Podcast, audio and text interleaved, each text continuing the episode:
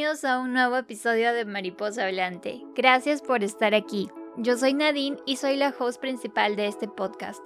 Mariposa Hablante es como tu bodeguita de confianza, solo que para tu bienestar emocional y mental, para conectarte más contigo mismo, con tu esencia, y ganar así más libertad de crear tu propia historia.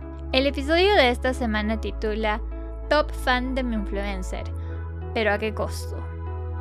Vamos a hablar en este episodio sobre el impacto que tiene ser fan, seguir a gente en específico, a esas figuras públicas, influencers o personas que simplemente nos da mucho placer y nos divierte informarnos de su vida. Y revisamos constantemente lo que ellos hacen. Ya hasta nos divierte, nos sentimos casi parte de su vida porque ellos comparten tanto que uno sabe, hasta los conoce, siente que los conoce, ¿no? En un nivel personal. ¿Qué impacto tienes en nosotros?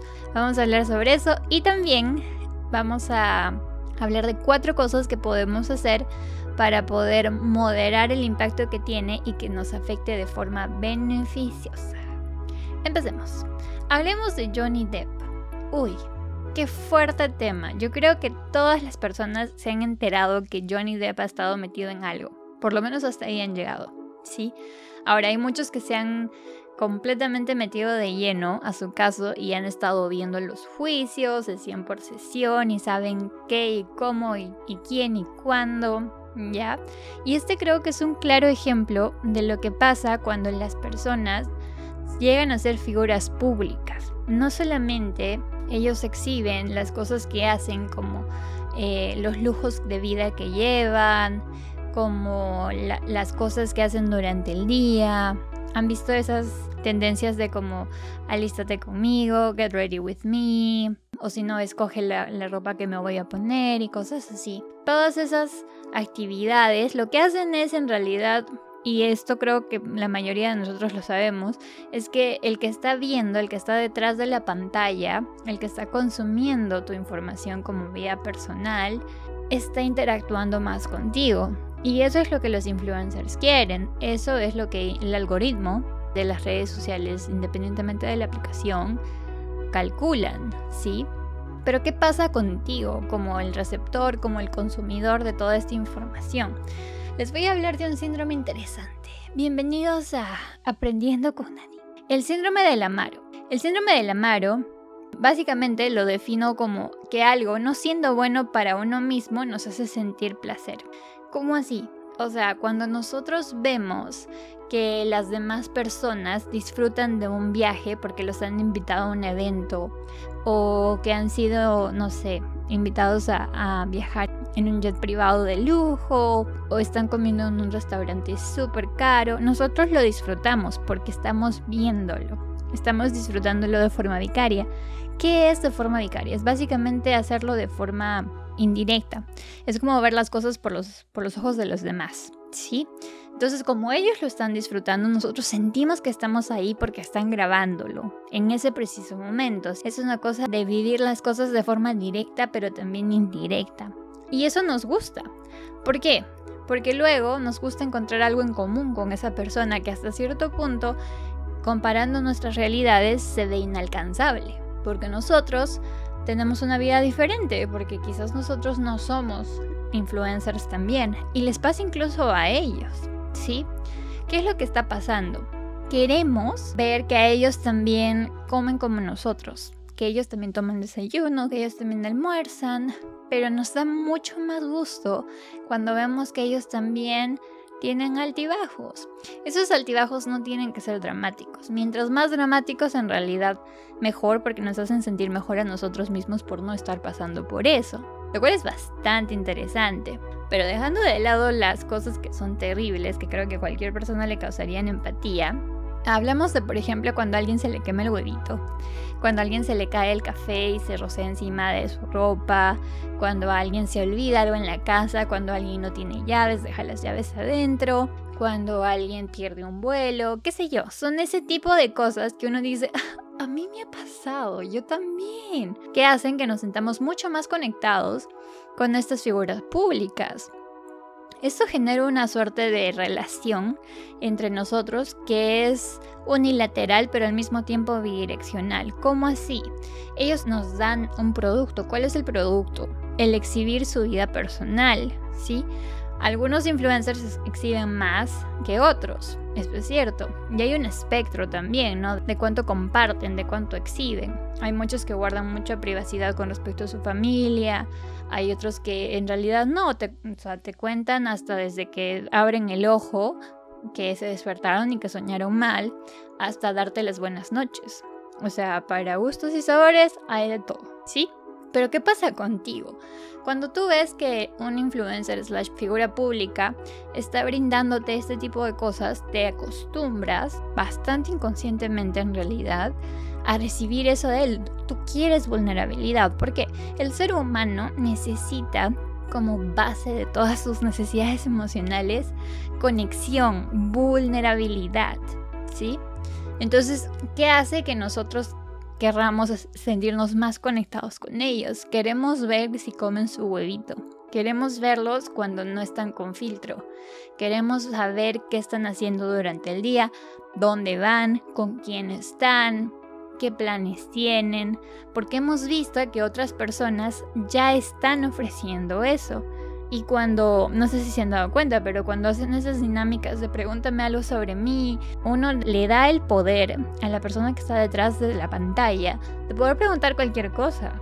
Y eso genera la sensación de, claro, cercanía. Es casi como si estuvieras conversando de forma directa con esa persona. Pero la relación tiene una naturaleza distinta a la relación que tú tienes con tus mejores amigos, con tus círculos más cercanos, tu familia, la gente de tu trabajo, tu vecino, ¿sí? ¿Qué es lo que importa más en todo esto? Regresemos al caso de Johnny Depp. Ha sido bonito para él tener que mostrar grabaciones, ha sido bonito para él tener que mostrar videos, ha sido bonito para él que personas hayan tenido que opinar y contar su perspectiva sobre lo que ha pasado para nada, para nada. Ha ganado, sí, pero ¿a qué costo? Entonces, nosotros, como videntes también, debemos considerar que ese tipo de información que consumimos también tiene un efecto en nosotros. Debemos analizar, por ejemplo, cuál es el límite. ¿Sí? Ok, a mí me gusta compartir X, Y, Z cosa, pero ¿hasta dónde quiero yo compartir mi intimidad, mi vida personal, mi privacidad? Cada persona escoge su propio límite. Aquí no hay una respuesta correcta. ¿Sí? Pero es importante que lo tengas claro, porque en el segundo en el que dejas de tener claro cuál es tu límite y qué es lo que tú deseas saber de los demás, pierdes noción de lo que tú necesitas y de lo que tú quieres de las demás personas, de lo que estás dispuesto a ver. Estoy segura que se han dado cuenta porque cuando han entrado a sus redes sociales han estado viendo historias y han visto varias historias de una persona que ni al caso, que no les interesa y han dado tap, tap, tap, tap, tap, tap solamente para pasar, ¿sí? Entonces ahí, ¿qué está pasando? O sea, uno está consciente de que no nos interesa lo que esté haciendo esa persona. Ahí habría que preguntarnos por qué. Se trata del contenido, se trata de la persona, se trata de lo que estaban haciendo. Entonces ser más conscientes y ser más presentes de qué es lo que está pasando cuando nosotros actuamos de esa manera. Es cierto que es consolador y placentero ver cómo las personas tienen muchas experiencias en sus historias porque la mayoría de nosotros publicamos cosas bonitas, cosas placenteras en nuestras redes, pero también puede llegar a ser amargo y desilusionador porque es posible que en algunas ocasiones comparemos nuestras capacidades a las de ellos y digamos, ¿y por qué yo no? O sea, ¿qué es lo que esa persona tiene que yo no? Si tenemos el mismo X, el mismo Y, el mismo Z, ¿sí? Eso no es bueno. Eso no es saludable. Eso no te va a hacer sentir bien. Y el otro concepto que me gustaría introducir en este tema es el tema del pudor. No me refiero al pudor en el sentido de que nadie debería mostrar, si nuevamente Tú eres el que decide qué es tu pudor, cómo es tu pudor, qué estás dispuesto a tú mantener para ti y qué estás dispuesto a tú respetar de los demás y decir, bueno, o sea, sé que está contando esto, pero me doy cuenta, estoy consciente que no tendría que mostrarme necesariamente. Para que tú así no empieces a sentir inconscientemente que las personas que están a tu alrededor deben mostrarte que comen, ¿sí? Ahora, Hay un ejemplo muy interesante que de hecho me motivó a hacer este episodio. El otro día fui a un restaurante de comida hindú y vi que decía wifi gratis. Y yo dije, ah, sí, estaba súper emocionada porque tengo un mal plan de celular. Entonces, decía wifi gratis y yo así, no atento, saco el celular para poner la contraseña, veo la contraseña y era, no les miento, por lo menos dos párrafos de cinco oraciones juntos. Entonces yo dije, o ¿cómo es posible que la, contraseña sea tan larga? Debe ser una broma. Seguí leyendo lo que decía en la pared y decía, si esa es la contraseña, aquí Wi-Fi es gratis porque tú puedes conectarte con la persona que está al frente tuyo. Conversa. y me dio mucha risa porque, claro, o sea, ¿cuál es la relación que queremos tener con la persona que está al frente de nosotros? ¿Cuál es nuestra necesidad de ver nuestro celular cuando estamos con alguien en persona? Y eso es lo que me gustaría poner sobre la mesa para que ustedes analicen con ustedes mismos. Nuevamente, no hay una respuesta correcta, no hay una manera, pero que sí empieces a preguntarte y a cuestionarte por qué sigues a los que sigues. O sea, es cultura general, te gusta saber de ciertas personas, realmente te beneficia. Y a esto también ya estaba como que cocinándose por tiempo este episodio, porque conversaba con una amiga que me decía que estaba haciendo una depuración de sus redes sociales. Estaba dejando de seguir a quien no le beneficiaba, a quien no le sumaba, a quien ella pues por las puras tenía ahí, ¿sí? Y solo ha dejado a personas que la inspiran, personas que la motivan y que realmente la interesan en sus redes sociales. Y yo dije, wow, qué bueno, o sea, se aplaude, se aplauden, ¿no? Porque claro, ella está haciendo esa primera cosa que yo te sugiero, que es cuestionar por qué sigues a los que sigues. Es cultura general, realmente necesitas seguirlos, es necesario que tú consumas su contenido, ¿sí? ¿Cuánto te suma? La segunda cosa que me gustaría poner aquí en nuestra conversación es evitar que sea la mayor parte de nuestro día. ¿Sabes cómo te vas a dar cuenta de eso? Cuando notes que tú sabes más de los influencers que de las personas dentro de tu vida. O sea, si sabes más de la vida de alguien en tu teléfono con quien no tienes una relación face to face que tu mamá, de tu papá, de tus hermanos, de tus sobrinos, de tus tías, de tus mejores amigos o de la gente en tu trabajo, entonces estamos definitivamente dándole la mayor parte de nuestro día al consumir esa información. ¿Sí? Las relaciones necesitan ser relaciones significativas para que tú le encuentres placer. Y eso no va a pasar a menos que tú las nutras y las cultives. ¿Cómo pasa? Bueno, poniendo el celular al lado, claramente, y empezando a conversar de cualquier cosa. Porque uno nunca sabe cuándo uno va a tener una conversación significativa. Número 3. Hay que tener esas conversaciones con las personas. ¿Qué conversaciones? Esta conversación difícil. Por ejemplo, para mí en este momento no está siendo la cosa más fácil del mundo conversar contigo sobre a quién sigues y a quién no y por qué por qué lo seguimos, ¿no? Incluso hasta a mí me resulta un poco difícil a veces porque de hecho yo he intentado depurar mi, mis propias redes sociales y es que a veces yo entro en el no, pero es que, pero por si acaso y así, ¿no? Y me quedo, es, es bien difícil dejar de seguir a gente para mí. No siempre, la mayoría de veces.